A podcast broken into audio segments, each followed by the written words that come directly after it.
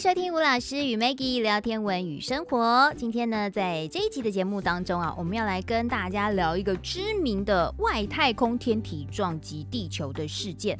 一样呢，为大家邀请到的是吴福和老师。老师好，主持人好，观众朋友大家好。今天老师呢要来跟我们分享一个蛮特别的事件哦。这个事件其实发生也有一百多年了，但是在这一百多年来呢，有非常非常多的传说，就是通古斯大爆炸。是六月三十号，就是他一百一十三年的一个纪念日哦。原来如此。那大概一百多年来，就很多很多传说啊。嗯、就在去年的二月四号，英国皇家天文学会啊，他就审了一篇文章。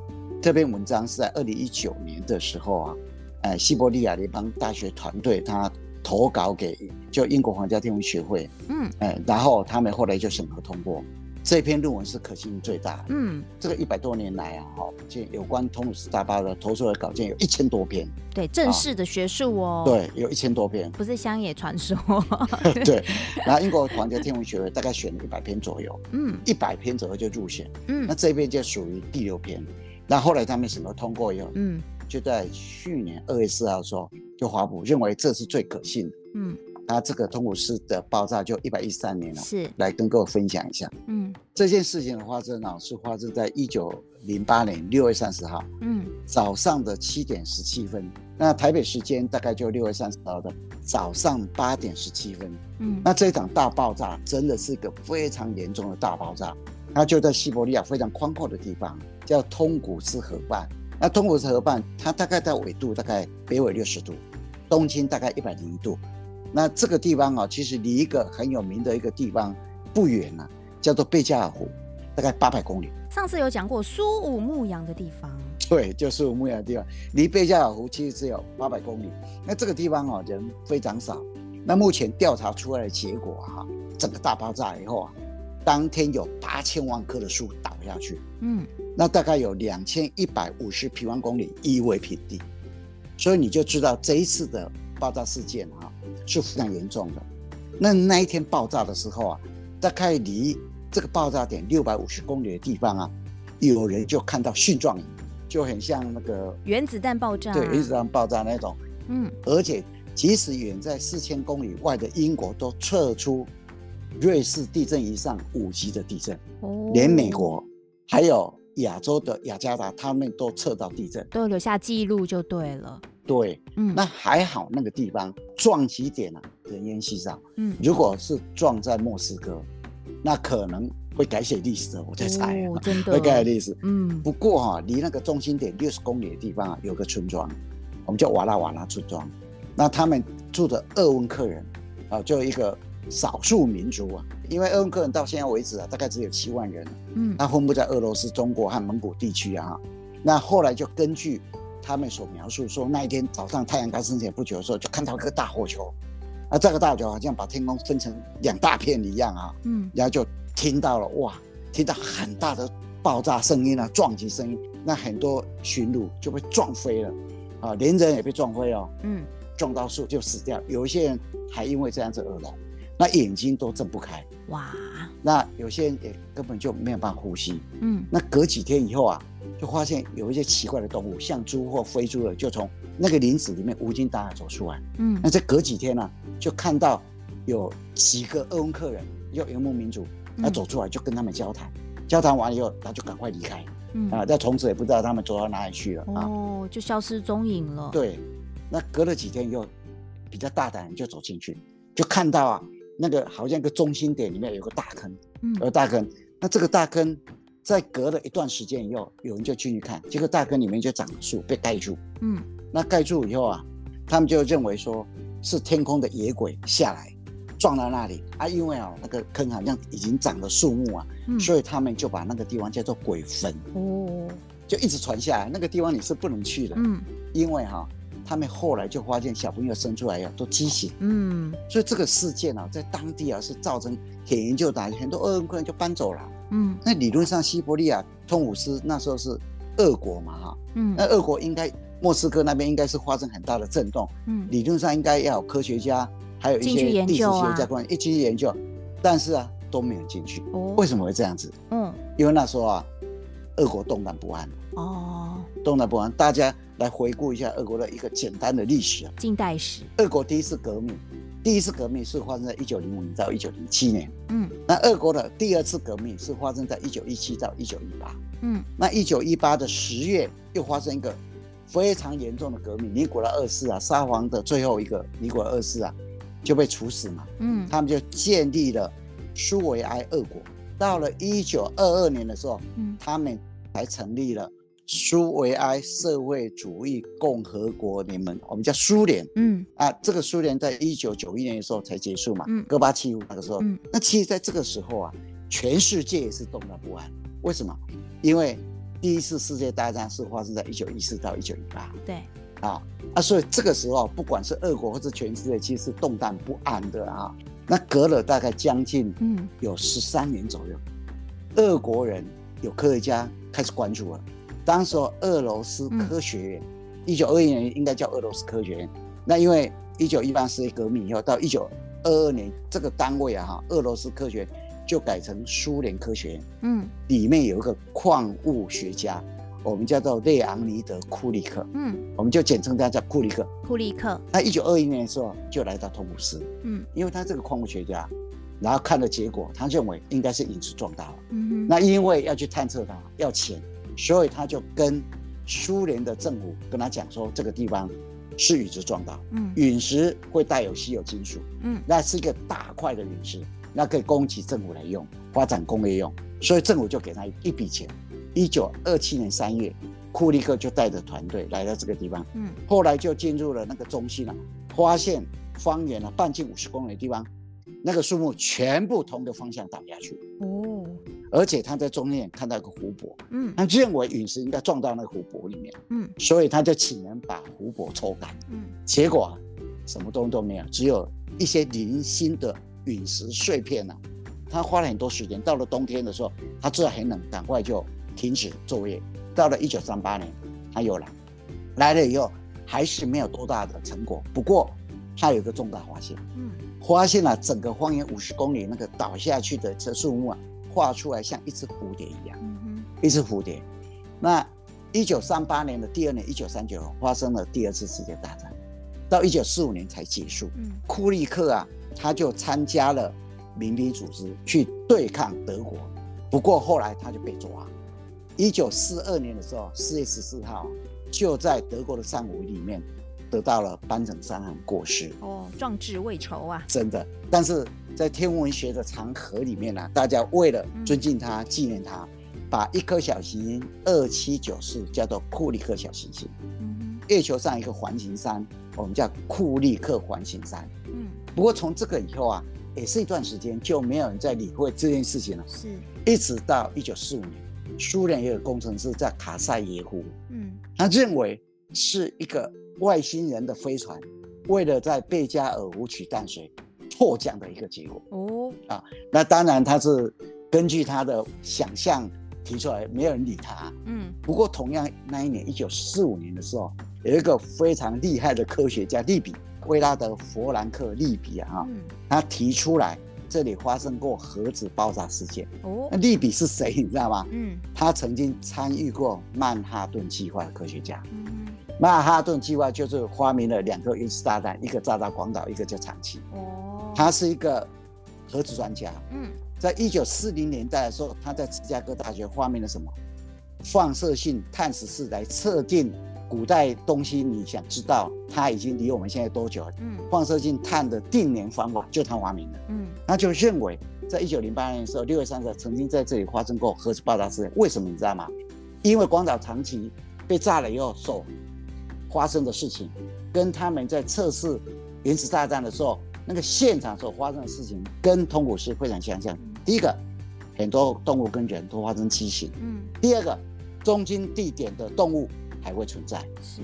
所以你看，鄂温克人的那个瓦拉瓦拉村庄，还看到鄂温克人走出来。嗯。那树木瞬间碳化。嗯。而且像一边倾倒。而且有蕈状云。对，还有蕈状云。嗯。还有当时候。利比他们曼哈顿计划里面的试验场所，像新墨西哥州的附近啊，有一些牛群都得到皮肤病。那通古斯的一些驯鹿啊，嗯，哎，得到皮肤病。那那个曼哈顿计划的试验场所，太平洋的一些小岛上的树木啊，加速生长；通古斯旁边的树木也加速生长。通常年轮正常生长，年轮的宽度大概零点零四公分到零点二公分。嗯，但是这边的年轮呢，发现居然快速生长零点五公分。但这个问题来了，那这些能量从哪里来？所以他们就修正，应该是被。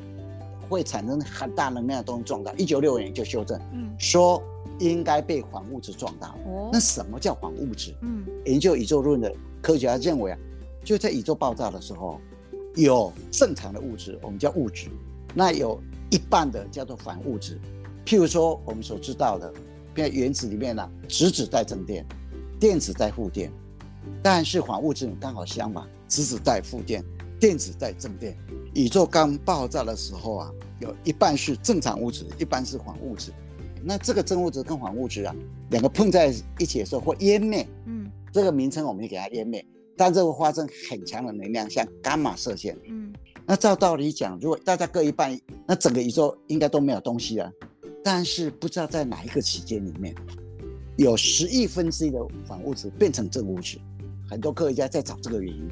但目前为止还是找不到。嗯，不过虽然他们认为是半克的铁的反物质撞到所形成的的情况啊，其实在西元两千年的时候，欧洲核子研究所曾经制造出五万个反氢原子。嗯，反物质应该存在，证明反物质的存在。可是反物质划过天际会留下火球般的形象吗？对，所以有一些理论是不能在这里用的，嗯、因为科学家发现。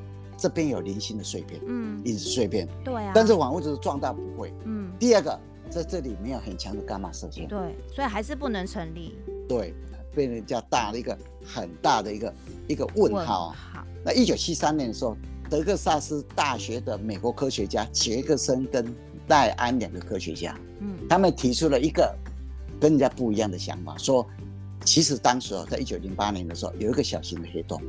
刚好在这个地方，嗯、这个时间，在西伯利亚通古斯撞到，嗯哼，然后就产生这个现象。这个一九七三年的时候，那还有一个更炫的一个大家一个传说啊，嗯、说应该是一八五六年诞生，活到一九四三年的尼古拉特斯拉实验他的地球能量武器所产生的一些爆炸事件，就很有名的塞尔维亚科学家。塞尔维亚科学家，那他是。发明了交流电啊，嗯，但是爱迪生认为直流电比较适用啊，啊。但是他认为是交流电啊，啊啊啊所以二零一九年不是美国一部电影吗？嗯、叫做《电流战争》嘛，对对对对，我有看，BC 演的，对，嗯、就是讲述，嗯，支持直流电的爱迪生和支持交流电的威斯汀豪斯啊，就是西屋公司创始人嘛，啊，参与美国最大的供电商的一个故事嘛，嗯嗯嗯嗯，那这个威斯汀豪斯这个人呢，啊，他是。他是借着特斯拉交流电嘛哈，嗯、然后就来跟爱迪生大家互相的争夺的一个故事嘛。啊，那特斯拉这个人呢，是一个非常非常有名的人呐哈，很多电影里面呢哈，因为很多传说跟外星人也有关系啊哈。反正、嗯、很多传说啊哈，现在塞尔维亚人把他当做国民英雄。嗯，一九五七年就把他葬在塞尔维亚的尼古拉特斯拉博物馆里面了。嗯，现在塞尔维亚的纸币上还有他的人头。那衡量磁感应强度的，就是用它的名字哦，嗯、第一个字来用哦、嗯、T 哦。那像现在很多不管电影啊，还有游戏里面啊，很多都跟它有关系啊，像什么红色警戒啊、刺客教条啊，嗯嗯嗯，还有什么明日世界啊、异形庇护所啊，全部都是跟它有关系哦。嗯、啊，所以当时就有个传说，说特斯拉是在实验它的地球能量武器。那为什么会有这个传说？嗯，因为听说在一九零八年六月三十号要发生通古斯大爆炸的时候，那时候啊，特斯拉频频到图书馆里面去找西伯利亚的一些资料。哦，他想找西伯利亚那个地方哪一个地方人烟比较稀少？嗯，所以有人就怀疑啊，可能 跟他有关系，就这样子。嗯，那当然就很多很多传说啊。后来当然就是慢慢露出曙光。嗯，一九五九年的时候。加拿大和格陵兰的天空啊，有一颗彗星的残骸闯入了大气层。嗯，那彗星呢、啊，本身是冰嘛，那个残骸应该也是冰嘛哈。一般的陨石啊，我们大概分成四种。嗯，一种叫铁质，一种叫石质的陨石，一种是一半的铁一半的石，叫铁石陨石，一种叫做冰陨石。所以啊，当时一九五九年的时候啊，在加拿大格陵兰的时候，就看到一个彗星的残骸，那应该是冰的一个残骸嘛，因为彗星大部分都冰嘛，嗯，然后叫空中灰化物就在空中留下一个就很长的一个轨迹啊。但是它的现象很像通古斯事件，因为通古斯当时发生的时候，在那个区域啊，两到三天都非常的亮。结果，一九五九年这一次的陨石的残骸在空中留下这个痕迹啊，在两到三天也照亮了加拿大跟格陵兰的天空。嗯，所以一九六零年的时候啊，有科学家就做了一个模型，下面摆满了就大部分都树木啊，一个很大的树木就模仿像西伯利亚那个树木森林一样，摆完了以后啊，就在空中引爆一颗炸弹，嗯，让爆炸以后，结果啊，树木倒下的形状啊。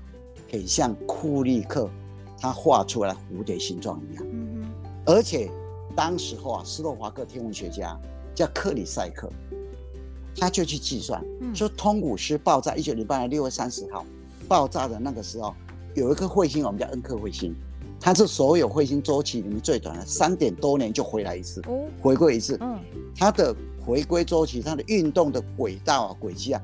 刚好跟爆炸时间是吻合的。嗯，当时克里塞克认为，应该就是跟彗星残骸然后爆炸的一个空中爆炸的事件有关系。嗯，一九五九年发生这个事件，一九六零年做了一个模型了。一九七二年，我觉得这个是一个应该是个很关键的一个一个一个事件。一九七二年八月十号的时候，美国犹他州的民众看到一颗大火球发生巨大的声响。然后就冲入了大气层，后来就怎么一直飘，一直滑，滑到怀俄明州杰克湖逊上的很多民众在那边划船的时候看到了，然后就窜到了蒙大拿州，那时候离地表只有五十公里，嗯，最后从加拿大的埃伯塔就冲出去了。这个石块啊是个铁质的，嗯，铁质的石块就很像啊，我们在那个河上或是湖泊上啊用一个石块打水漂一样，嗯。它冲入大气层也没有撞上来，就像打水漂一样，就飞出去了。嗯，然后离地表最近五十公里，还会听到一些撞击的声音呢、啊。嗯，然后铁质的，大家就想在通古斯那个地方找不到像陨石块一样啊。那后来大家就猜是冰的还是铁的。嗯，二零一三年的时候，二月十五号，嗯，早上九点十五分呢，在俄罗斯有个地方叫做车里亚宾斯克，各位应该还记得。因为那时候还过年，嗯，那一天好像是农历初四，嗯，我那时候刚好在眉山，嗯，刚好要回程回到台北来上班，那那时候媒体上就广播啊，车里亚宾斯克的上空啊，有一颗东西爆炸，啊，嗯，哇，造成好像有造成人亡的一些受伤，对对对对对，二零一三年二月十五号爆炸以后，大家就开始有人就拍到那个照片嘛，啊，那大概一个石块是直径大概十五公尺。那重有七千公吨，嗯，大概在空中留下有十公里的轨迹啊。那在离地表大概三十到七十公里那个地方发生爆炸，嗯，啊，它是铁质的，结果造成了一千四百九十个人受伤了哈。那时候啊，就在猜啊，一九五九年、一九七二年、二零一三年，大家就把它想在一起，嗯，说如果是冰陨石的话，那个在很高的上空应该就就化掉，嗯，那铁质的。才会非常非常低，嗯，因为在通古斯那个地方找不到很多的陨石，所以应该像打水漂一样，嗯，那造成这么大的严重，应该是离地表很近、非常近的地方，嗯，那这个陨石应该是铁质的。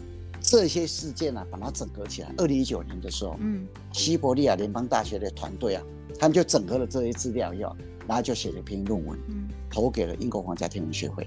那英国皇家天文学会就根据他们所阐述的这些理论啊，以前收集的这些现象啊，通过了审核。嗯，那得到的结果就是一九零八年，嗯，六月三十号，俄罗斯的时间早上七点十七分，有一颗直径大概是两百公尺的铁质的小行星，嗯，用打水漂的方式冲入大气层，它的入射角大概九到十二度，以每秒大概十一点二公里的速度冲入大气层，嗯。拿水漂没有直接撞进来啊、哦！如果真的直接撞进来啊、哦，大概情况就不是这样子了。嗯，拿水漂的话就冲进来以后，它就飞出去。嗯，大概在离通古斯十到十五公里的地表上空啊，飞出去了，嗯，飞出去。西伯利亚联邦大学团队，他在二零一九年六月的时候就寄给了英国皇家天文学会，嗯，那英国皇家天文学会就开始审核，然后审核，二零二零年二月四号就审核完成，认为这篇论文呢、啊、是对于通古斯大爆炸案是最可信的一篇论文。哦，那当然了、啊，到目前为止，也有人还是呃提出一些疑问啊，就认为就是说这么大的能量。难道这样它就能够产生吗？嗯，反正到目前为止了哈，大家认为比较可信的就是这篇论文。所以在去年二月四号的时候，这篇论文一出来的时候，就大家就看这个结果嘛啊，嗯，还好是撞在通湖市那个地方啊，对呀，如果撞到比较密集的地方，嗯，那真的会是一个非常严重的撞击。哎，那我还是有一个问题，如果是打水漂理论的话，它还是会有一些，比方说跟。呃，大气摩擦之后的一些碎屑，所以才掉下来吗？对，所以它是一摩擦以后，有一些碎屑就掉下来，所以它就找到零星的一些陨石碎片，哎、没有很多，所以它没有撞，一撞进来有大块陨石应该就看到，嗯，然后有一些大量陨石应该就找得到，它应该是因为一燃烧以后，有一些可能还没有燃烧就掉下来，因为它的那个。高度算低嘛，十到十五公里而已嘛，嗯、啊，所以它就打水漂，然后有一些外表还是有一些剥剥落，就对，玻璃的部分。就掉到，嗯、哎，就掉到那个撞击地点离地点很近的地方。哦，好，这是目前看到的，就是对于这一百一十三年前通古斯大爆炸的一个就是比较可信的一个理论啊，打水漂理论。哦，那真的是好家在耶吼，这样子飘一飘还可以飘出去，不然要是真的掉下来的话，这是威力是会非常的惊人的哈。不过两百两百公尺的直径两百公尺的铁质啊，嗯、如果他们诶预测出来是对的，撞上去其实是很影响，会影响好几个城市的，嗯，就完全是铁质了，那是非常严重。嗯嗯，嗯，好，那这个是给大家呢吼来分享一下吼，就是这个知名的通古斯大爆炸，现在有一个呃。比较不是偏那么乡野传说的一个解释啦，哈，比较有理论性的，对对对对，好，大家可以参考一下，我觉得也还蛮有意思的，但是也很好奇，那当初走出来那些人到底他们去哪里了啊？鄂温克人的描述，他们要往东边去，嗯，那后来就从此再没看到这一群鄂温克人，嗯，所以讲到通古斯大爆炸，应该就会讲到库里克，啊，因为库里克是第一个。走去去看的，对啊，嗯，然后他用很多精神，那是因为第二次世界大战发生的时候，他就死在战五营里面了哈，这、嗯、很可惜啊，对，不然他应该会用更多的精神啊来研究这个大爆炸案，对，对。也是他的研究，嗯、然后才能够嗯建立出一些模型，让后面的人做更多的一些相关的研究跟调查。没错，好，今天呢来跟大家分享这个通古斯大爆炸，那也谢谢吴福和老师带给我们丰富的资讯，谢谢老师，谢谢大家。Thank you.